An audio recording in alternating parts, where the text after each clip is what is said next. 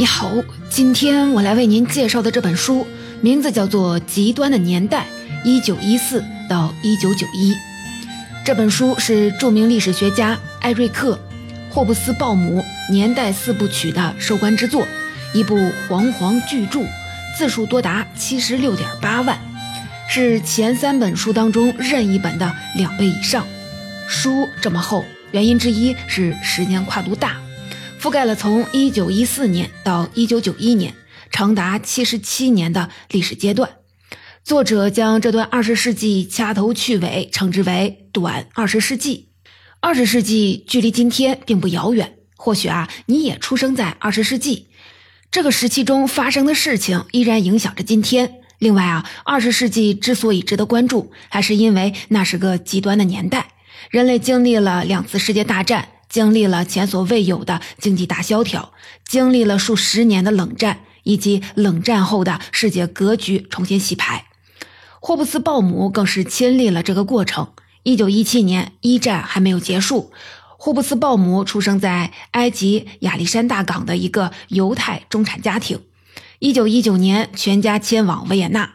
一九三一年，十四岁的霍布斯鲍姆跟随父母搬到了柏林。两年后，希特勒掌权。由于霍布斯鲍姆是犹太人，后来他去了英国，在剑桥大学历史系完成学业，并留在了英国任教。直到1982年，65岁退休后，霍布斯鲍姆前往美国继续的做研究。1994年，这部《极端的年代》出版了。一位亲历20世纪的犹太历史学家站在90年代回望过去，难免对“极端”二字有深刻的感受。关于20世纪。史学界有大量的研究著作，其中不乏经典作品。这部《极端的年代》也细致介绍了历史事实，分析了历史成因。但这本书最吸引人的一处是，霍布斯鲍姆延续着年代四部曲的一条线索，这就是西方的自由主义。自由主义是西方近现代历史上影响力最大的思想流派之一。革命的年代后，西方自由主义逐渐长大，尤其是在资本主义的年代加速发展。在帝国的年代，西方自由主义经济转变为了垄断主义经济，西方自由主义政治则继续的发展。但在二十世纪极端的年代，自由主义遭遇了一连串的挫折。霍布斯鲍姆打了个比方：从一九一四年一战爆发到一九九一年苏联解体、冷战结束，这七十七年就像是一个历史三明治。一战到二战这三十年是灾难时期，西方自由主义遭到了重创。从二战结束后到二十世纪七十年代初，这二十多年是短暂的黄金时期，西方自由主义复苏。然而呢，从二十世纪七十年代到九十年代，欧美自由主义世界陷入了前途未卜、彷徨不定的迷茫时期。但总体而言，极端是这七十七年的关键词。下面呢，我们把西方的自由主义作为主角，来看看二十世纪的大灾难时期、黄金时期和危机时期三个阶段。当然了，读年代四部曲，我们并不只是为了了解一些近现代历史的事件，更重要的还有霍布斯鲍姆的思想。所以啊，在第二部分，我们反思极端的年代最终给世界带来什么变化的同时，还会跟随作者站在二十世纪九十年代向后看。回顾从十八世纪后期革命的年代开启到极端的年代终结这两百多年历史演进的整体脉络。首先，第一部分，我们来看看西方自由主义在极端年代都经历了什么。英国工业革命和法国大革命以来，自由主义在西方逐渐壮大。西方自由主义体现在经济上是提倡放任自主，在政治上是反对独裁，主张宪政。也就是通过选举产生议会和政府。十九世纪，随着欧洲各国竞争加剧，自由主义经济发展到了巅峰，转型为垄断主义经济，也就是帝国主义经济。自由主义政治则继续的发展。作者提到，到一九一四年，连俄国和奥斯曼帝国这两个欧洲仅存的专制政权也开始让步了，走上了立宪之路。看起来啊，自由主义高歌猛进。但他在一九一四年后遭遇了始料未及的挫折，一战拉开了大灾难时期的帷幕。作者在灾难前加了一个大字，确实不为过。毕竟啊，从一九一四年到一九四五年，三十多年内先后发生了两次世界大战，这在人类历史上确实是空前的。美国学者做过统计，在19世纪以前，欧洲规模最大的国际战争是1870年到1871年的普法战争，大约是死了15万人。这个数目啊，已经很惊人了。而两次世界大战的死亡人数，则是以百万量级来计算的。如果从波及范围来说，在第一次世界大战的主战场欧洲，除了西班牙、荷兰、瑞士以及北欧三国外，全欧洲都加入了这场战争。欧洲的海外殖民地也参加了战争，比如说英属殖民地加拿大的部队到法国作战，法属非洲殖民地民众成为了法国部队的一员。第二次世界大战的规模更是扩展到了五大洲、三大洋。欧洲就不用说了。作者提到，在欧洲境外。除了阿富汗地区外，全球各国不是加入战斗，就是遭到了占领，或者两者啊都不能幸免。一战爆发的原因是欧洲各国竞争加剧，为了在竞争当中取胜，自由主义经济演变为了垄断主义经济，也就是帝国主义经济。同时呢，各国纷纷的扩张殖民地和势力范围，变成了一个个帝国巨人。二战爆发的原因很复杂。但很重要的一点就是，一战后胜利的一方贪婪地瓜分了失败一方的殖民地。德国、意大利心理不平衡，为二战爆发埋了雷。如果我们从今天的主角西方自由主义出发，你就会发现，西方自由主义的对手不只是战争，还有经济大萧条和法西斯。在《资本的年代》一书当中，霍布斯鲍姆告诉我们，西方资本主义经济有不可避免的周期性风险。由于缺少宏观调控，资本家倾向于盲目扩大生产，导致每隔一段时间就会出现生产过剩，继而引发经济危机。再叠加上全球化因素，生产要素在全球范围内自由流动，周期性危机和影响开始扩散到了世界范围。经济危机的结果是什么呢？是西方民众对原来的自由民主政治心生怀疑，甚至是厌恶。书里说，一九二零年，全世界大约有三十五个民选的立宪政体，但是到了一九三八年，二战爆发前只剩十七个了。到一九四四年，二战尾声时期，全球六十四个国家当中只剩十二个民主宪政国家了。是什么力量摧毁了西方自由民主政治呢？作者提到了三种力量。第一种是老派的保守主义，简单说，这一派主张西方自由民主那套啊行不通，还是要回到原来的集权统治模式。匈牙利、芬兰、波兰、西班牙在二十世纪三十年代就走了这条路。第二类是组织化国家统治，名字啊听起来有点复杂，简单说就是回归中世纪的阶层社会，每个人都要从属于自己的阶层或者是团体。各安其位，政治事务由阶层或者是团体代表具体的个人来发声。比如当时的修葡萄牙就是这种政治模式。第三类就是大名鼎鼎的法西斯了。法西斯的逻辑跟前两类啊差不多，但有两处显著不同。首先呢，前两类都是自上而下的，但法西斯采用的由下而上的民众运动方式。其次呢，前两类主张回归传统，但法西斯恨不能抹掉传统，要重建信仰。创造传统，比如说德国法西斯鼓吹德国人是优等的雅利安人，就是在创造传统。由于1929年经济大萧条让欧洲人对自由主义过于失望，法西斯获得了难得的土壤，尤其是在年轻的大学生群体当中，法西斯的诱惑力极大。作者提到，一九二一年，意大利法西斯党成员当中有百分之十三就是学生；在一九三零年的德国，有百分之五到百分之十的学生加入了极右派政党。从一九一七年到一九四二年，法西斯和他的卫星集权势力快速的在各地挺进，西方自由民主政体在地表上被一扫而空，只剩下欧洲边缘地带、北美及澳大利亚侥幸幸免。在存亡时刻，自由派的资本主义不得不与新生的苏联共产主义来携手。霍布斯鲍姆强调，对抗希特勒的战争之所以最终能胜利，主要是靠苏联红军之力。当初在一战时，沙皇俄国的军队人数并不少，但工业制造跟不上，一个兵营只能分到一挺机枪。面对战争的压力，沙皇俄国政权还没撑到一战结束就崩溃了。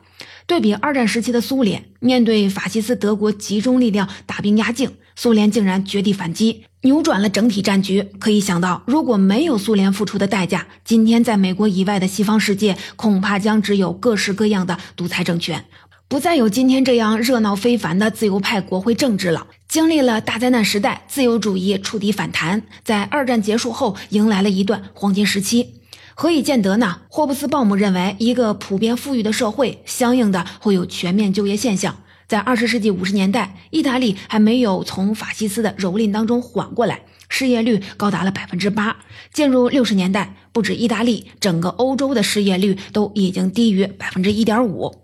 从二战结束到二十世纪七十年代，这二十多年间，自由主义起死回生。法国称之为“光辉三十年”，英美社会称之为“四分之一世纪黄金年代”。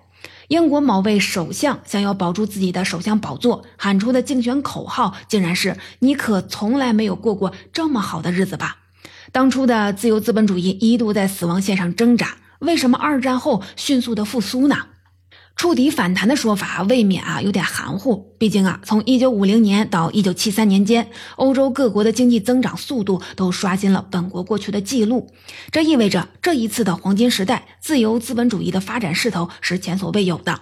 对于这个问题，霍布斯鲍姆坦言，这或许是二十世纪历史学者所面对的最大题目，它的复杂性很可能超过了世界大战和冷战。但作者仍然试着提供了多个角度的观察视角。首先呢，科技革命推动了经济复苏和腾飞。当时的科技不仅在改良旧的产品，也促成大量新产品的出现，其中许多是战前难以想象的新发明。像我们今天熟悉的塑料的合成物，就是在二战后才开始逐渐普及使用的。尼龙聚乙烯早已进入了商业生产阶段，电视机、磁性的录音带等等技术都刚刚的结束试验。不久后将进入人们的日常生活。另外啊，像雷达、喷气式引擎、计算机这样的战时高科技也开始转向了平民用途，这都促进了战后经济的腾飞。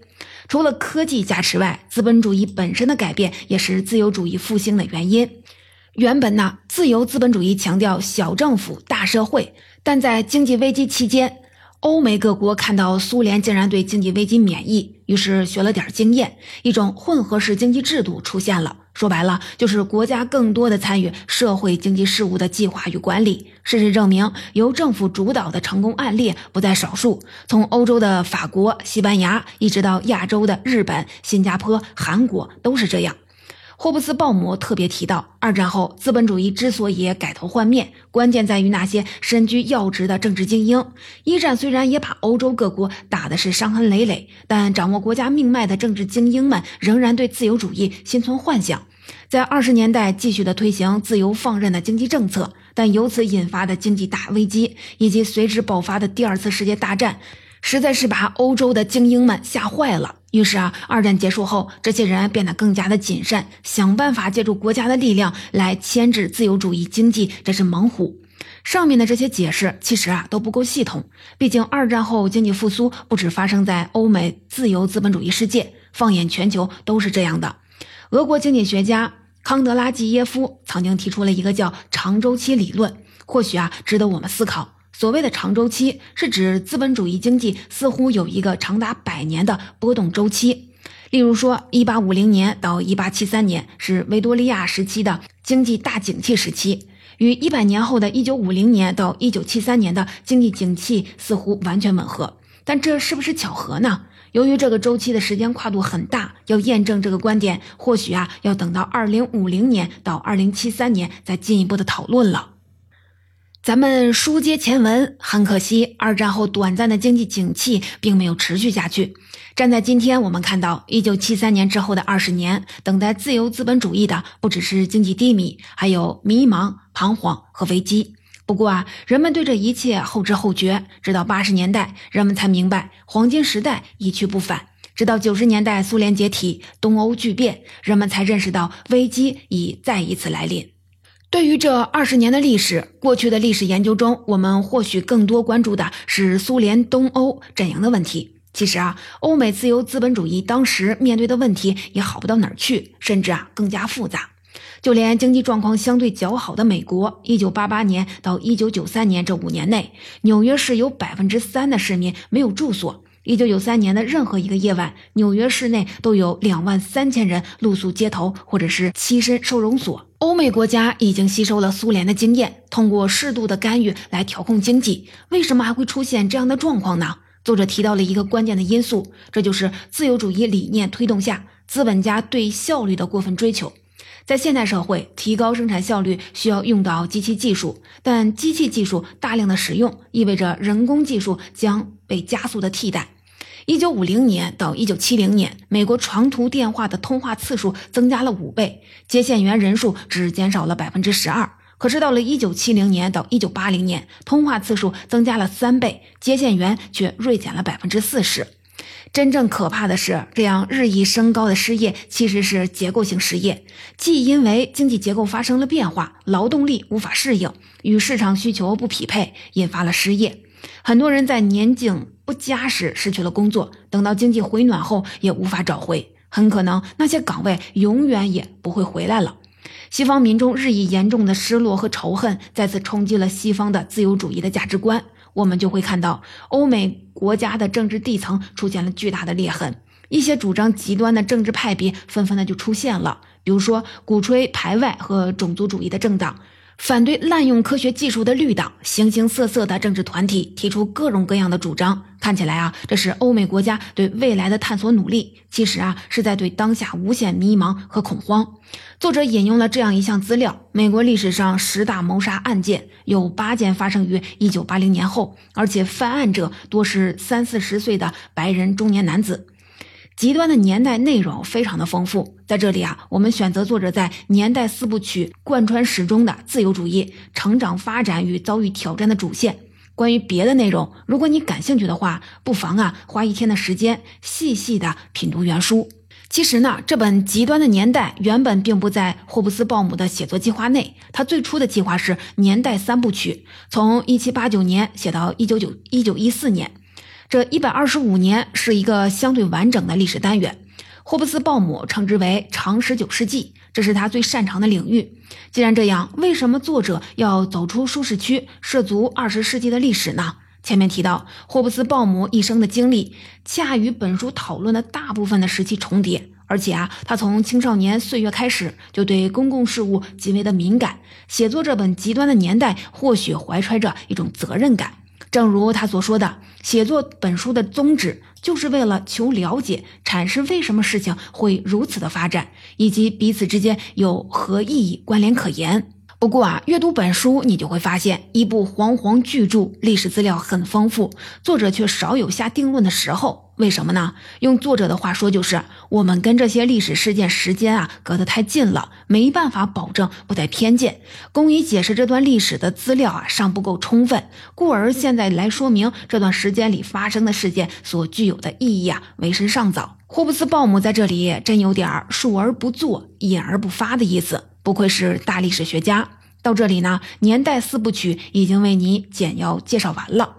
既然这是霍布斯鲍姆的系列作品，下面我们试着将这四本书连缀到一起来看看，去体会霍布斯鲍姆审视历史的眼光。如果把霍布斯鲍姆的年代四部曲看作是一部四幕大戏，大戏的主角便是信奉自由主义的欧洲。第一幕是革命的年代，从一七八九年到一八四八年。共六十年历史，主要的情节可以概括为四个字：双元革命。所谓的双元革命，就是十八世纪后期英国爆发的工业革命，以及法国和美国先后发生的政治革命。工业革命创造了潜力无限的生产制度，即自由资本主义经济制度；政治革命建立了社会公共制度的模型，也就是自由资本主义政治模型。由西方主导的所谓现代社会，就是双元革命出发启动的。接下来的第二幕是资本的年代，从一八四八年到一八七五年，共二十八年的历史。一八四八年后，政治革命偃旗息鼓，工业革命继续发展。在这个背景下，资产阶级打着自由主义的旗号向全球扩张，追逐更多的利益。资本主义一路凯歌高奏，但也孕育着新危机。最突出的一个问题就是自由主义引发的竞争不断的加剧。竞争加剧的后果是什么呢？戏剧推进到了第三幕《帝国的年代》，从一八七五年到一九一四年，共四十年的历史。面对竞争加剧的问题，自由资本主义转型为垄断资本主义，也就是我们常说的帝国主义形态。欧洲国家凭借帝国主义手段在全球殖民扩张，维持了和平繁荣，掩盖了日益恶化的危机。从这个角度看，所谓的无与伦比的和平时期，也在酝酿一个同样无与伦比的世界战争时代。随着矛盾越来越多，看起来四平八稳的帝国格局渐渐超出了各国政府的控制能力。成长为帝国的资本主义巨人们，在到达最高点时走向了火并，一战爆发了。随着一战爆发，世界近代史结束了。从此以后，双元革命将不再是历史的主导推动力，国际规则将被重新制定，世界格局将再次洗牌，距离当今更近的世界现代史开始了。由此，历史走入了第四幕极端的年代，也就是我们今天介绍的这部分的内容。当极端的年代过去，年代四部曲大幕即将拉上，舞台上定格的图景是什么呢？二十世纪九十年代，世界舞台定格的第一张照片是欧洲失去了世界的中心位置。自十八世纪后期双元革命爆发以来，欧洲在世界上逐渐占据了主导地位。尤其是二十世纪之初，欧洲无论是在权势、财富，还是在科学技术上，都曾是世界的霸主。但在二十世纪后期，欧洲毫无疑问的衰败了。欧洲衰败的一个直观的体现就是人口数量减少。作者提到，欧洲人口及其在世界各地后裔的人口数量，最多时可能高居世界人口三分之一。到二十世纪九十年代，人数占比已经不超过六分之一了。如果只看欧洲本土的话，大多数国家的人口增长率甚至啊几乎为零。更深层次的衰败体现在工业的转移上。欧洲之所以占据世界霸主地位，得益于两次工业革命建立起来的工业江山。如今，工业已经迁移到了别的地方。原本澳大利亚、美国都望向欧洲，但现在他们如有工业需求，就需要与亚洲东部建立联系。没错啊，就是中国。在一九一四年，能称得上列强的几乎全部是欧洲国家，如今已不复当年。俄国经过一场地动山摇的变革，版图缩回到了十七世纪中叶的大小。霍布斯鲍姆认为，自从十八世纪彼得大帝以来，俄国的地位从没有这么低微过。英国、法国也一落千丈。尽管这两个国家手上有原子弹，但在事实上已经降格为了地区性势力。德国的影响力似乎是全球性的，可惜啊，只表现在经济方面。二十世纪最后几十年，一些欧洲国家努力推动建立一个超国家的单一实体，也就是欧洲共同体及日后的欧盟。作者认为，这种抱团行为恰恰体现了欧洲的衰落。不过啊，作者也提醒我们，所谓欧洲的衰落是相对于帝国时代的欧洲而言的。从革命的年代以来，经过两百年的积累，欧洲力量虽然有所损耗，但宝刀未老，尤其是在财富、科技、教育方面，欧洲各国仍然是实力最雄厚的群体。欧洲民众的生活水准也是全人类最高的。同时，也要看到。虽然美国取代欧洲成为了西方文明的领头羊，但美国当初毕竟是欧洲在海外的延伸，与欧洲的关系过于密切。这么看来，西方文明仍然算是世界上最强大的势力。极端的年代落幕后，世界舞台上第二张定格的照片可以用五个字来概括：全球一体化。霍布斯鲍姆认为，这是前所未有的历史现象。过去是以领土国家为界定的国家经济，如今都成了全球经济的组成部分。书中有这么一句话：二十世纪的第三个二十五年之际，那段由石器时代揭起序幕的一夜七八千年人类历史，至此终于告一段落。因为截止当时，绝大多数人类都系以农牧为生，这段漫长的农牧年月到此啊，总算落幕了。换句话说，所谓的全球一体化是在二十世纪才真正实现的。极端的年代落幕，世界舞台上还定格了第三张照片，跟前面两张照片的主题比起来微不足道，但足以让不少的人心生焦虑。这就是绝对个人主义的盛行。极端的年代过后，人们在迷茫和恐慌当中手足无措，无所依靠。以血缘为纽带的封建社会关系，以信仰为纽带的宗教社会关系。早在自由资本主义兴起时就被一点一点的破坏了，取而代之的是人们试着通过政治团体表达自己的想法。但西方的自由民主多次的把民众引入了经济萧条、失业，甚至是战争当中，结果是社会逐渐的变得原子化，看起来每个人都被迫成为了一个个独立的个体，缺少安全感和依靠感。总结这本《极端的年代》，我就为您介绍到这里。霍布斯鲍姆站在二十世纪九十年代，回望刚刚过去的七十七年。这七十七年经历了世界大战、经济危机、法西斯主义、绝对个人主义等等事件和阶段。历史的走势如同折线图中的一个个波峰与波谷，冲击出多个极端的数值。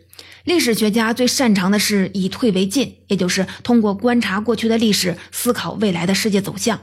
这本《极端的年代》是一九九四年出版的。作者如何看二十一世纪呢？霍布斯鲍姆对这个问题非常的谨慎。所谓啊，当局者迷，刚刚过去的巨大变动已经让这个世界的处境和走向难以辨认。正在发生的种种变化，让历史学家们更加的谨慎，不敢妄下断言。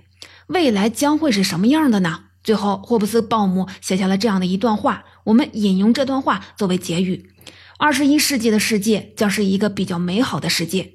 此中证据确凿，不容忽视。如果世人能够避免毁灭自己的愚蠢的行动，即以核战争自杀，这一可能实现的百分比必将很高。无论是霍布斯鲍姆还是任何的历史学家，他们对未来的思考都在试图帮我们推演未来的某种可能性。尽管如此啊，但有一点我们可以大胆的确信，那就是只要有人类，历史就会继续下去。